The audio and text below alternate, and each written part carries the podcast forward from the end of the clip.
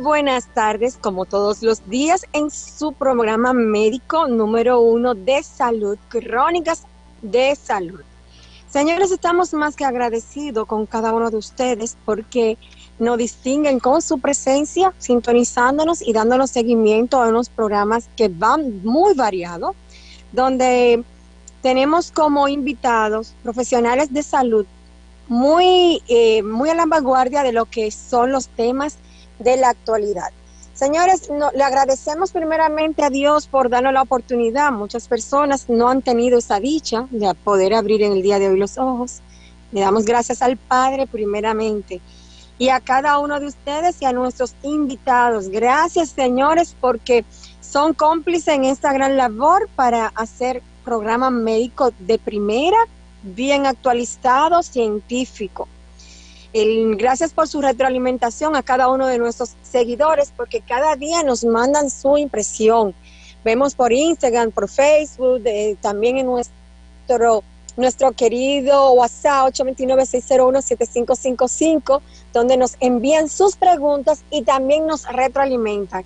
Eh, tenemos oyentes de diferentes partes del mundo, señores, la globalización y la tecnología nos han abierto nuevas puertas y nos han permitido, diríamos, eh, aperturar más cosas, hacer nuevas cosas, eh, tener nuevas inquietudes y poder desarrollarnos como profesionales. En el día de hoy decidimos tener un tema sumamente importante. Sabemos que la contaminación, no solamente ambiental, de ruido, de suelo, en nuestras aguas potables, muchísimas cosas, eh, han puesto un, un tema de conversatorio en la mayoría de los especialistas e investigadores. Señores, ya esto no es un asunto solamente de medicina, están interviniendo sociólogos, antropólogos, están hablando inclusive biólogos, hay eh, eh, personas que se encargan a toxicología, que están investigando este tema tan importante que es la contaminación ambiental. Ya está más que estudiado que existen muchísimas afectaciones a nivel de, de contaminación y ambiente. Y por esta razón hemos escuchado muchas personas hablando de lo que fue el humo y la contaminación por lo que están utilizando como método de eliminación de desechos, de residuos de desechos que son la contaminación eh, ambiental. Resulta, señores, que nosotros, cada uno de nosotros, desarrollamos, fabricamos algún tipo de desecho. Y sabemos que los residuos y desperdicios son actividades comunes en nuestro diario vivir. Se han hecho fundaciones, se han investigado, Existen personas que se dedican exclusivamente a hablar sobre cómo proteger nuestro medio ambiente, el planeta, la gran casa, nuestro em, eh, medio para desarrollarnos porque tendremos que vivir en este. No conocemos otros, se investiga Marte y mientras eh, la NASA y demás dicen si existe vida, cómo se puede manejar y cómo podemos desarrollarnos, sabemos que tenemos que cuidar lo que tenemos. En las actividades antrópicas, que no son más que los residuos que nosotros producimos aquí en nuestra, en nuestra, en nuestro, en nuestra tierra, en nuestro suelo, cada día se han triplicado, señores. Se está hablando de un aumento de 2 a 4 por año, por ciento. O sea, estamos hablando de que en el 1995, por decir un tiempo un poquito lejano, fabricábamos más de 300 mil toneladas solamente en América Latina, porque el desarrollo trae sus cosas buenas, pero las cosas no, no tan gratas. Entonces estamos hablando de que más de 300 mil toneladas nosotros estamos fabricando de residuo sólido y, con, y conllevamos o desencadenamos reacciones químicas y bioquímicas que afectan nuestro organismo. Tenemos hoy un invitado de lujo, señores, que es el doctor Pedro Michael Suriel. Hola doctor, ¿cómo está usted? Doctor. Sí, por aquí estamos. Hola doctora, ¿qué tal? Un privilegio para mí. Doctor? Todo bajo control. Eh, apenado por la situación actual que está afectando al, a Santo Domingo y al distrito. en realidad eh, me encuentro fuera del país pero aquí estamos con el objetivo de educar y tratar de ser parte de la solución y de llevarle el conocimiento a todos sus oyentes. Doctor, mire qué sucede. Me llama mucho la atención, señores, porque eh, ya hemos tenido antropólogos, sociólogos en el programa que han hablado muchísimo, le han explicado la importancia de que no hagamos mal uso del plástico, que no hagamos mal uso de los vidrios y demás. Pero insistimos, o sea, lo vemos tan, tan a la ligera, tan inverosímil que aquí no va a pasar. O sea, nosotros estamos protegidos. El dominicano tiene la creencia, usted que es dominicano, doctor, que somos hijos del Padre, que no es mentira, y que estamos protegidos, que aquí no llega absolutamente nada. Y observamos que diariamente cualquier persona eh, utiliza 10 mil, por ejemplo, lo más sencillo, botellita de agua plástica, y sin, de manera inadecuada, ni siquiera utilizamos en la recolección que se, que se ha protocolizado y lo tiramos a nuestro suelo. Tenemos playa contaminada, tenemos nuestros mares e insistimos en, en continuar desbaratando, diríamos, descuidando nuestro planeta. Entonces, doctor, nosotros queremos conversar con usted mucha información, tenemos muchas preguntas y sé que mis oyentes van a tener también otras más que hacer. Ya tenemos inclusive preguntas en nuestro WhatsApp, pero antes de todo, doctor, quiero que usted nos haga una introducción de lo que es la contaminación ambiental y sobre todo por la quema de basura. Efectivamente, doctora, gracias. Eh, lo antes, antes que nada, la contaminación ambiental es todo aquel eh, desecho o residuo que se vierte al medio ambiente de forma inadecuada. Porque como usted dice, que como dominicanos al fin creemos que somos hijos, bueno, creemos no, somos hijos del Padre, pero creemos que nada nos va a tocar.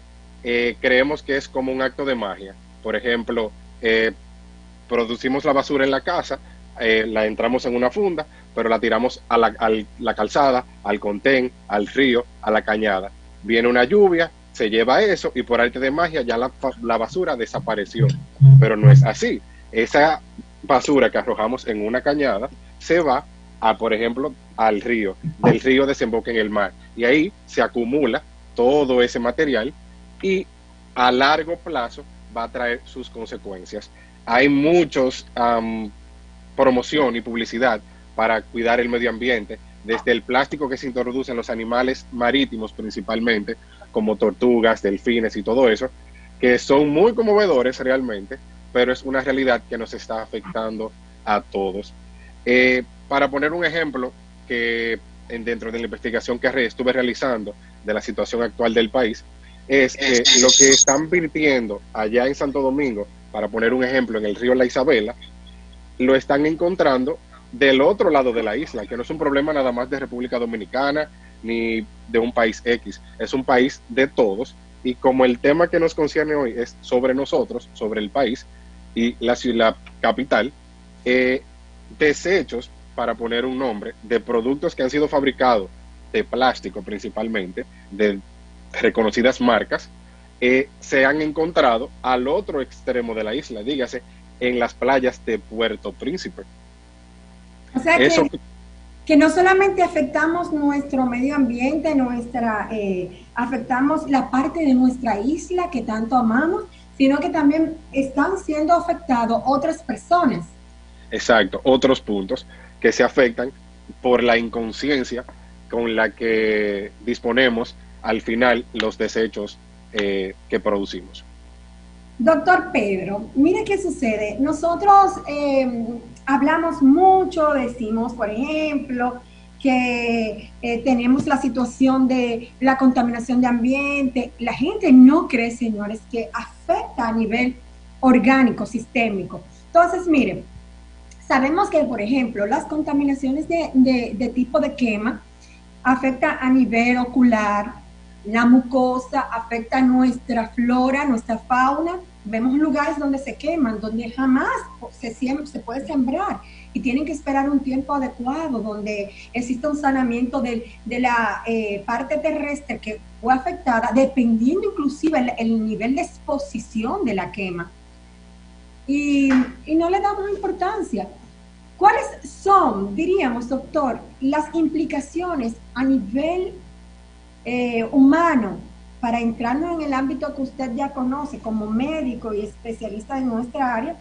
¿Cuáles son las implicaciones de salud que tiene una persona con la, el, desecho de quema de árboles? Eh, principalmente la afectación se puede presentar, eh, depende del el tiempo y exposición al humo producto de la quema de la basura. Es una, es una, es algo ya cultural que se viene realizando desde hace mucho tiempo. El hecho de que si no tengo dónde disponer de mis desechos, pues lo voy a quemar. Que ahí volvemos a lo que dije ahorita, como por arte de magia. En este caso no es la lluvia, pero la quemo y la desaparezco. O sea, ya resolví el problema en el momento, pero sin medir consecuencias de lo que me va a traer a largo plazo. Eh, básicamente es igual del tema cultural, es muy común, aparte no solamente de la quema de basura, sino que nuestros mayores, nuestros abuelos, nuestros bisabuelos y actualmente las personas que no tienen acceso a un sistema sanitario de higiene en el hogar, como una cocina y eso, que también cocinan con leña. Estas personas desarrollan enfermedades principalmente a nivel pulmonar, lo que viene siendo un EPOC, que es una enfermedad pulmonar obstructiva crónica, que no es algo que se desarrolla de hoy para mañana, sino por el largo tiempo estando expuesto al humo. Doctor, entonces vamos a organizar nuestras ideas. Estamos hablando que una contaminación por una quema de, de basura, de árboles y demás tiene implicaciones a corto, mediano y largo plazo. Así mismo es. Eh, a corto plazo podemos encontrar que eh, la exposición al humo de la quema de basura eh, puede darme irritaciones en la piel, molestias en los ojos, como ardor, picor, lagrimeo, a nivel nasal también. Eso serían implicaciones a corto plazo. Ya a largo plazo podemos desarrollar enfermedades crónicas, tanto a nivel pulmonar como de la piel, como a nivel cardiovascular y presentando mayores complicaciones a aquellas, aquella población que está en un riesgo mayor o que tiene una enfermedad preexistente, eh, ya sea crónica en el momento. Doctor, mire, todo en la vida tiene consecuencias. Yo siempre he asumido o he relacionado la parte, nuestra evolución y nuestros fenómenos, sobre todo bioquímico, celular. Nosotros tenemos una, un funcionamiento rítmico en todo. Nuestras células producen reacciones químicas, que en un momento dado puede ser neutro, en otro puede ser ácido, en otro pueden ser una combinación de ambos, más alcalino, dependiendo a dónde te vayas a desarrollar. Eso sucede también con la quema de la basura. Resulta, doctor, que en un momento específico se liberan gases, elementos sólidos, y dos de las que más me tiene mortificada en, el ámbito de nosotros, porque nos desarrollamos en el ámbito de medicina reproductiva y sabemos que hay disruptores endocrinológicos que son de vital importancia para el desarrollo de la, buena fertilidad, tanto en hombre y mujer.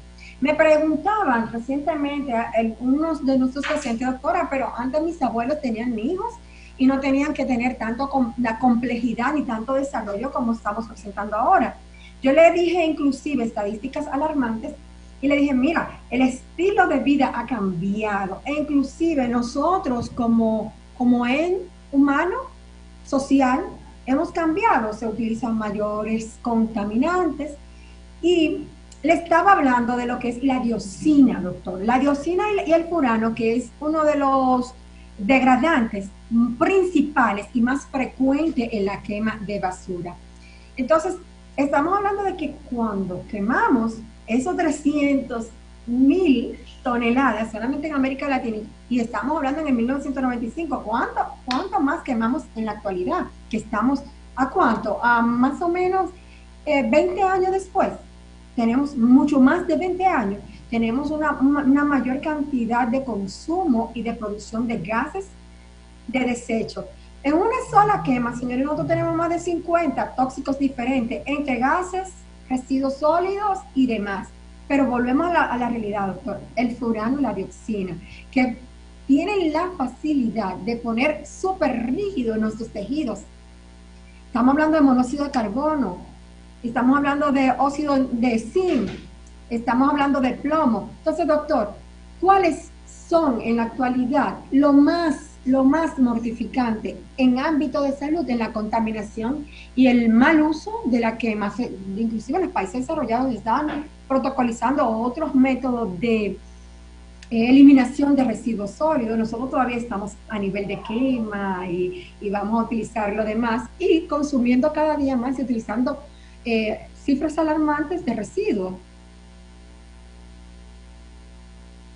Esa sería la, la gran interrogante. ¿Qué están respirando los residentes del Gran Santo Domingo?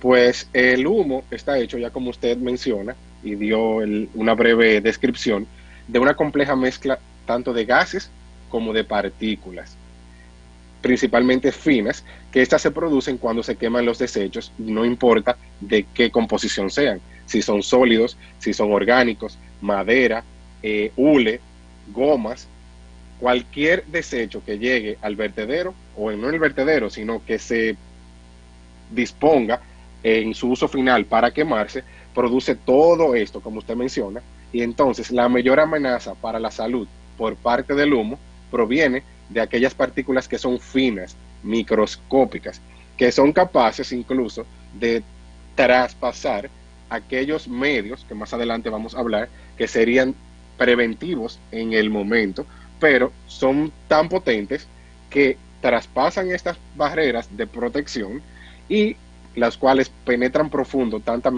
principalmente en los pulmones, igual en la piel y en las vías respiratorias altas como bajas. Ahí entonces viene donde se desencadena toda la serie de problemas de salud subyacentes. Doctor, mire qué sucede. Eh, nosotros solamente importantizamos el área de la salud respiratoria. Y los ojos, doctor.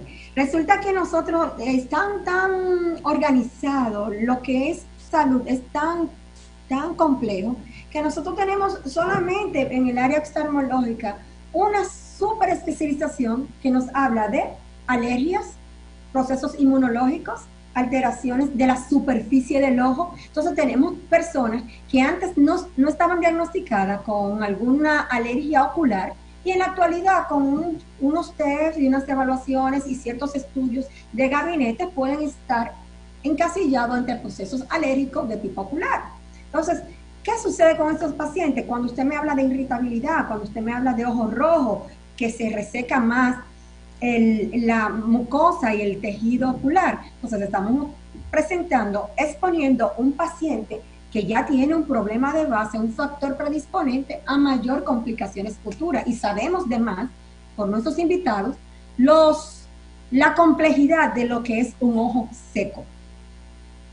sí, efectivamente, no, o sea, principalmente el enfoque que todo el mundo piensa es que, ah, humo, problema respiratorio. Es como usted dice, no solamente es a nivel respiratorio la repercusión que puede tener la exposición al humo, y no solamente al humo del, vertedero, en, que es la situación actual, ni al humo de la quema de basura. A cualquier tipo de humo que nos exponemos tiene sus complicaciones o traer sus consecuencias en lo adelante.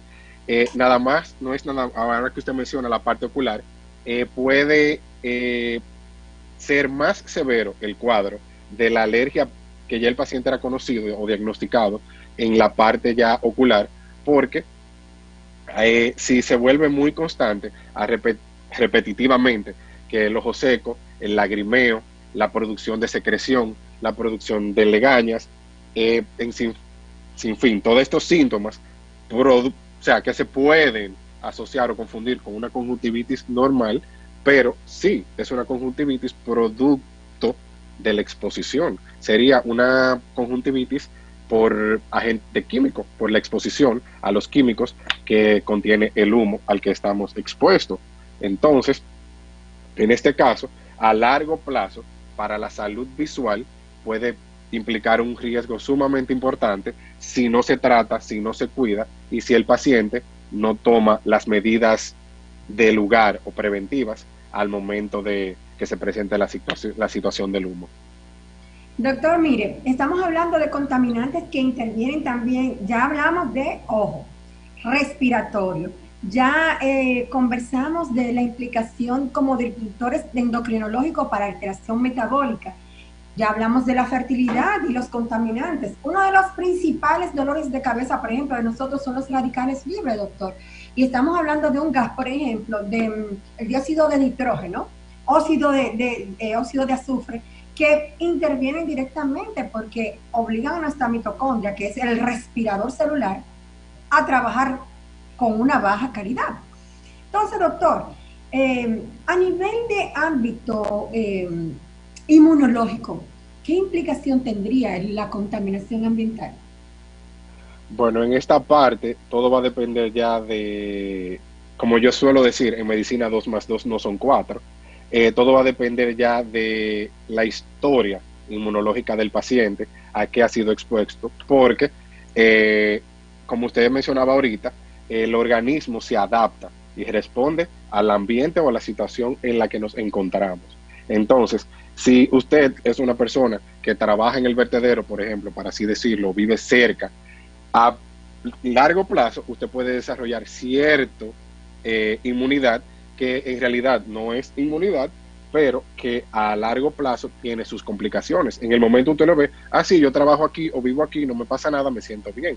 Eso es lo que el paciente eh, expresa o el individuo expresa. Pero a largo plazo el sistema inmune va a estar trabajando, como usted mencionaba, con los radicales libres, que son eh, un arma silenciosa, para así decirlo, que a largo plazo nos afecta eh, no solamente en la parte inmunológica, también en la metabólica, en la celular y en la hormonal, y entonces una cosa conlleva a la otra. Doctor, se está salvando del humo, porque como usted no está aquí, usted no sabe lo que se está viviendo. Le estamos diciendo, por ejemplo, personas que tienen asma, que han aumentado sus visitas a nivel de urgencias, que han aumentado sus cuadros de crisis aguda, que tienen que aumentar dosificación, o sea, que hay un mayor consumo de medicaciones, o sea, estamos implementando todo un, acarreando una serie de, en cadena, de problemas a nivel eh, metabólico, celular y respiratorio, que en estos momentos de pandemia no es lo más adecuado. Eh, sí, eh, como usted dice, me estoy salvando de, la situación actual, pero eh, fue lo que no, o sea, no, a ustedes fue que le tocó ahora por el momento la situación. Pero no se crea que aquí también está llegando sus cosas. Exacto, su contaminación, que es el tema de hoy. Eh, la gente cree que, ah, que sí, que son muy organizados, que los gringos aquí, que los gringos allá. Pero aquí también hay sucio, aquí se tira la basura. A nivel de México, por ejemplo, por el, la sobrepoblación, eh, por decir uno latino, para no hablar tan eh, eh, americanizado en el ámbito de Norteamérica, pero por ejemplo, si usted va a China también tiene su contaminación y así todos los países están en una sola voz para disminuir, sobre todo los países desarrollados, los niveles de contaminación. Que quizás sí tengan un poquito más de educación ambiental, eso sí hay que reconocerlo, porque aquí sí, por ejemplo, se dispone, eh, eh, o sea, hay contenedores para cada cosa. Plástico, orgánico, botellas, vidrio, cartón. O sea, si usted no lo pone así, el, departamento de salud, de limpieza que viene y recoge, no se lleva la basura si usted no la tiene clasificada y dividida, por ejemplo. Pero eso es aquí. Pero hablando allá, por ejemplo, haciendo una comparación y un paréntesis, eh, yo que soy de Santiago, eh, Santiago antes se veía afectado por la misma situación de la quema del vertedero que inundaba y, y ahogarnos, ahogaba a todos. Pero ya hace cinco años que Santiago no se ve afectado por esta situación porque se implementó la primera planta de reciclaje para de depósito final de desechos urbanos. Es la primera del país, la primera del Caribe y la número cinco de América Latina. Eh, valga la redundancia y no, el paréntesis. No, hay que decirlo porque imagínese. No, esto no, o sea, yo no soy ni ambientalista ni experto en medio ambiente, pero sí creo que como tenemos que buscar ser parte de la solución, no buscar el culpable, que si el alcalde, que si aquí, que si allí, que si manos criminales. Ese no es el tema que nos corresponde a nosotros. No, sabemos de eso ni lo vamos a investigar. Eh, pero sí sería un buen ejemplo para la situación, que quizás no es de hoy para mañana, que se tengan en cuenta ya en Santo Domingo como parte de la solución, quizás implementar eh, la planta de, desechos finales de reciclable. Doctor, en cuanto a educación, ¿qué, qué rol juega la educación eh, en cuanto a, nuestra, a disminuir la contaminación e inclusive promover la salud?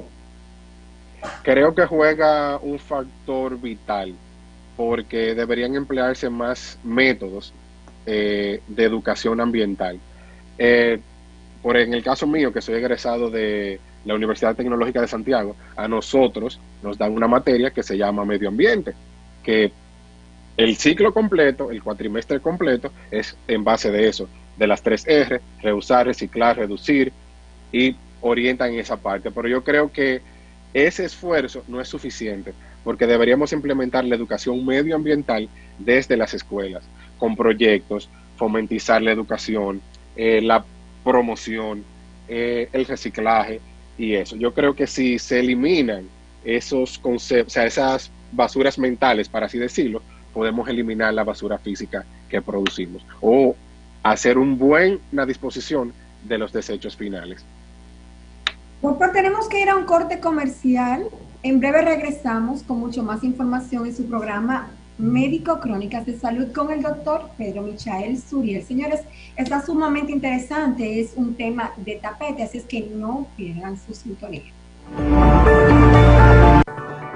Para consultas con la doctora Livni Valenzuela, la localizas en el 829-861-3307 y el 809-638-5545. La doctora Valenzuela es ginecóloga obstetra y especialista en fertilidad. Escuchas CDN 92.5 Santo Domingo Sur y Este y 89.7 toda la región del Cibao. Centro de Radiología Especializada Santo Domingo Cresa presenta Importancia de Evaluaciones Ecográficas. El Doppler venoso es la evaluación de varices y otras formas de insuficiencia venosa, vasitos, cambios de coloración en la piel, úlceras, etc. También ayuda para la búsqueda de trombosis venosa y riesgo de embolia. Centro de Radiología Especializada Santo Domingo Cresa presentó Importancia de Evaluaciones Ecográficas. Busca a la doctora Alexandra Iches en la Torre Profesional de Corazones Unidos, Suite 404, con el teléfono 809-960-9464. Clínica Gómez Patiño, en el consultorio número 6. No olvide seguirle en sus redes sociales como arroba doctora Alexandra Iches.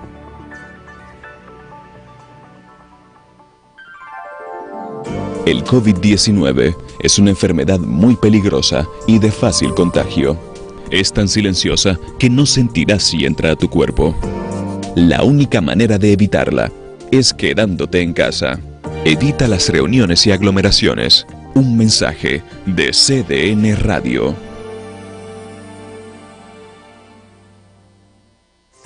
Si presentas problemas a nivel vascular, necesitas de un experto. Visita el Dr. Huáscar Roa de los Santos. Dr. Huáscar Roa de los Santos. Consultas en Hospital Santo Domingo y Centro Médico Otorrino con el teléfono 809-682-6837. Reyes con mucho más variedad. El periodista más versátil de la Radio Nacional. Reyes con mucho más variedad. Todos los segmentos, informaciones y premios que solo él te brinda con alegría. Reyes Guzmán con mucho más variedad. A la una por CDN Radio. Te informa y te emociona. Lo que hay que oír. Continúa escuchando Crónicas de Salud.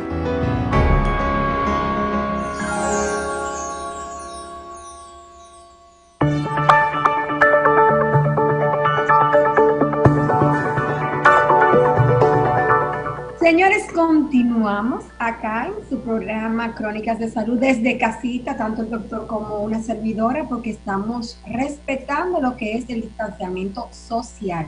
Señores, vamos a incentivar a cada, uno de nuestros oyentes que por favor nos sigan, nos retroalimenten, nos digan cómo vamos, qué necesitan, cuál información ven adecuada en nuestro programa, porque queremos servirle y servirle con, con las mejores de la disposición y que sea viable y que pueda ser de beneficio para ustedes.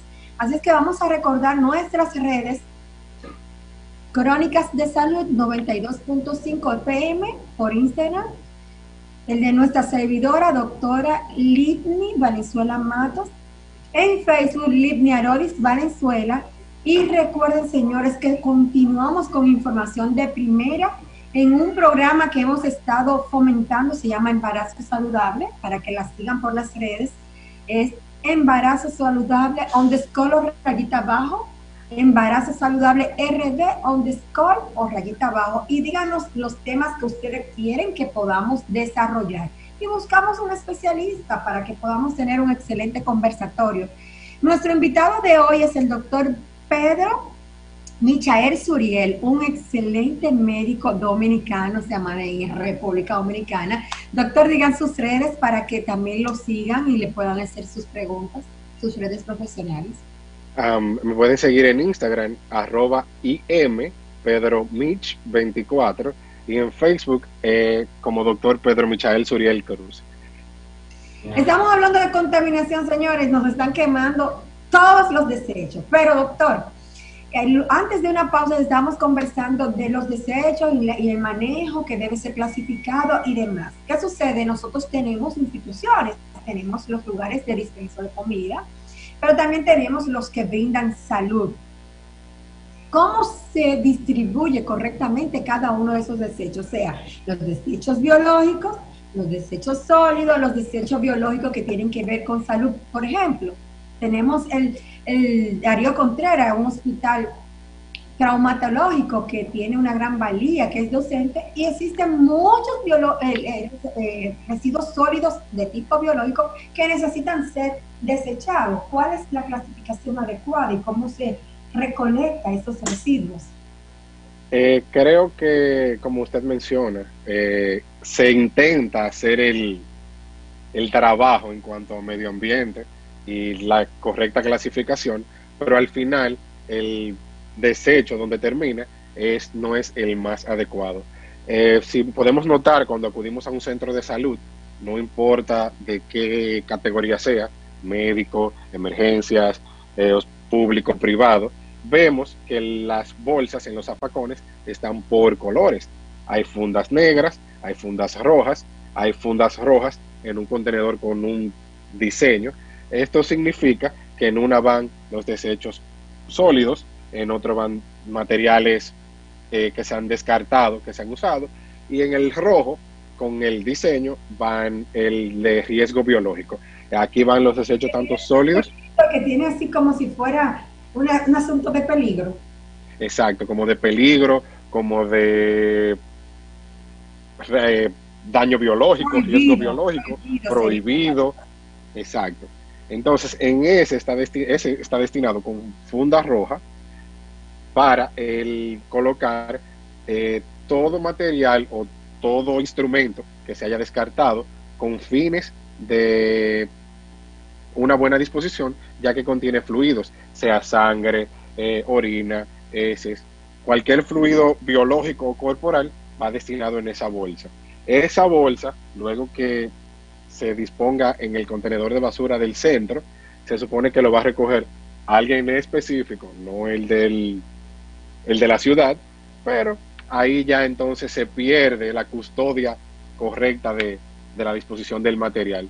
Sí también podemos notar que cuando utilizamos una aguja con un paciente, esta se incinera la punta en el momento para evitar que cuando se descarte o se bote el punzante, quien manipule los, las bolsas, las fundas, no tenga el riesgo de puncharse o tener algún accidente laboral. Doctor, pero tenemos una cadena media complicada porque resulta que esa aguja de que incineramos, que quemamos, para decirlo en un lenguaje común y llano, que se puede entendible, eh, genera un humo que, tiene, que contiene dióxido de, nitrógeno, que tiene monóxido de carbono, que tiene monóxido de, azufre.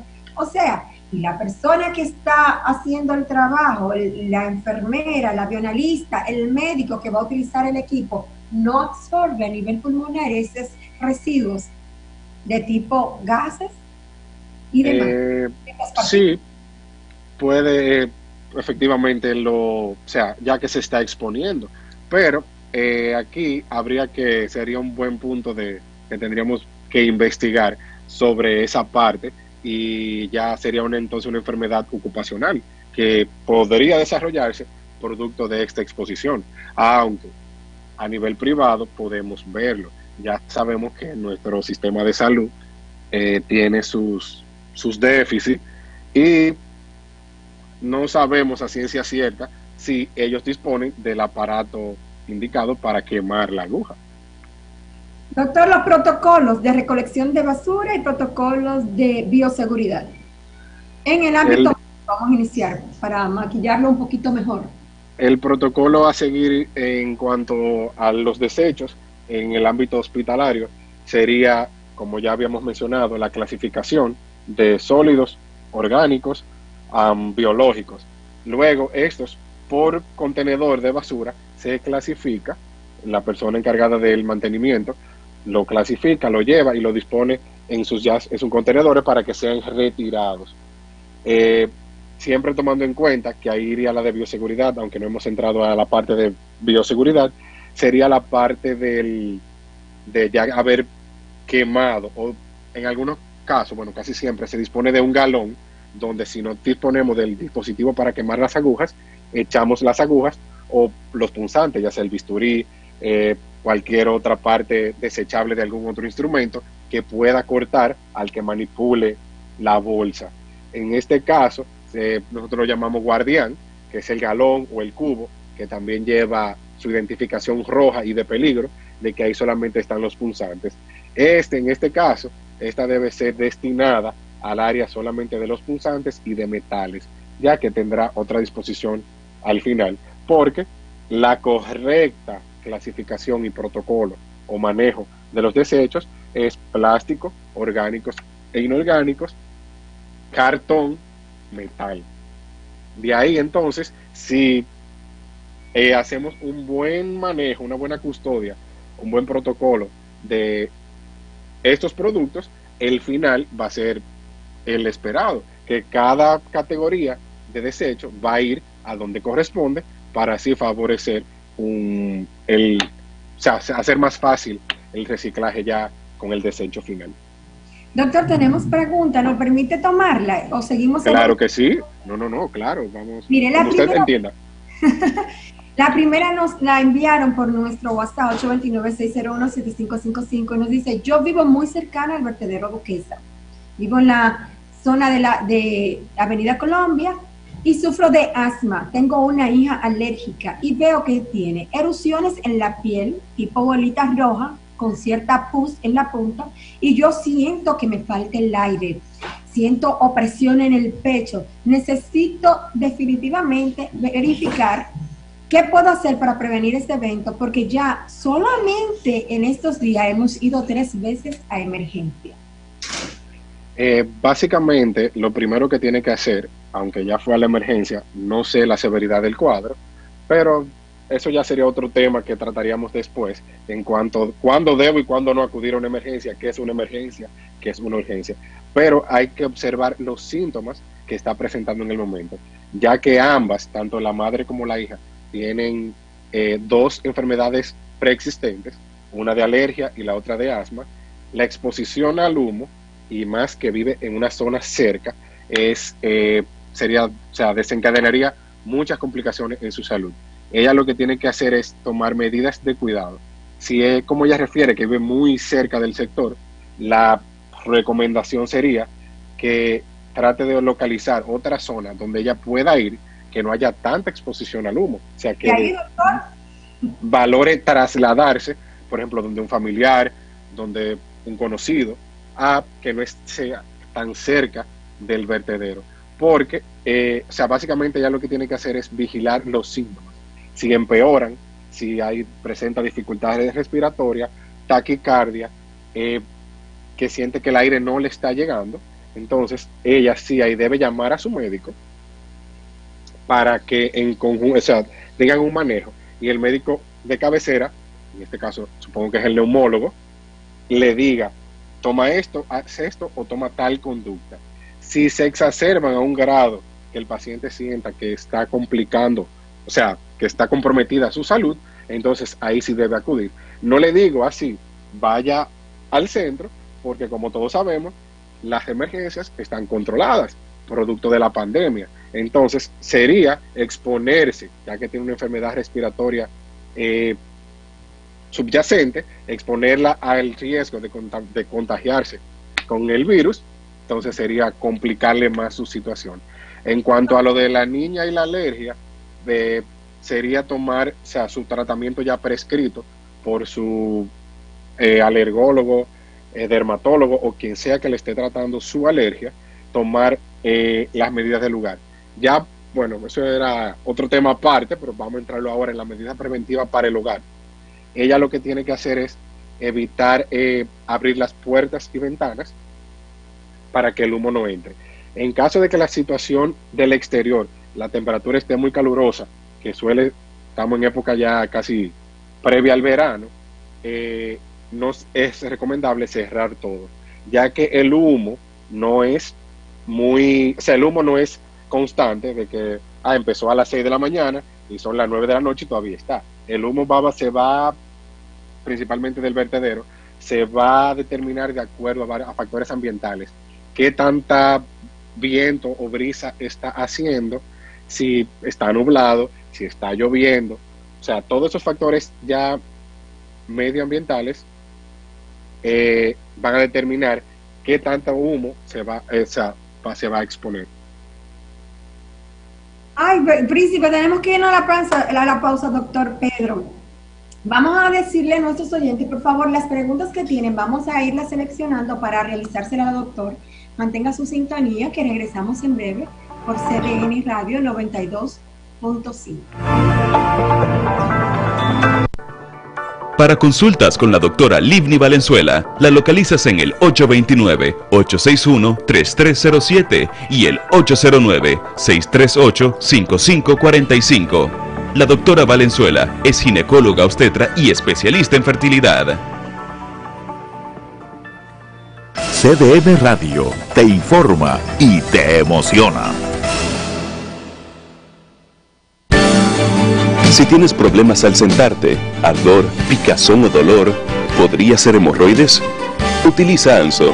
La pomada ANSO es la solución a estos molestos síntomas, ya que alivia las molestias internas y desinflama. Si no te puedes sentar, ANSO tienes que probar. Todos los medicamentos tienen efectos secundarios. Consulte a su médico.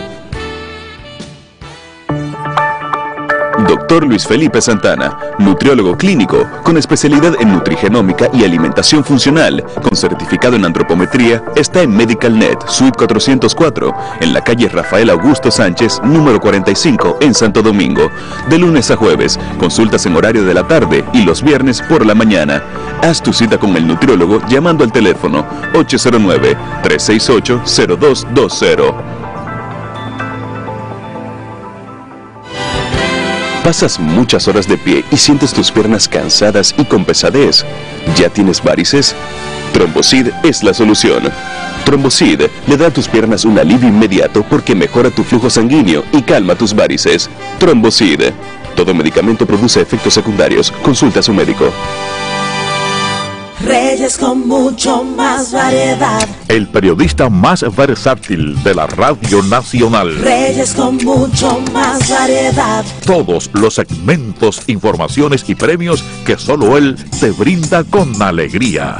Reyes Guzmán con mucho más variedad. A la una por CDN Radio. Te informa y te emociona. Lo que hay que oír.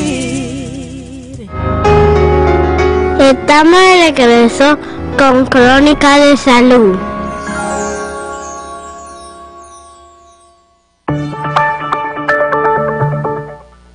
regresamos y estamos con el doctor Pedro Michael Suriel y estamos hablando de contaminación, de ese famoso humo, de lo que estamos siendo afectado todo el que vivimos en Santo Domingo.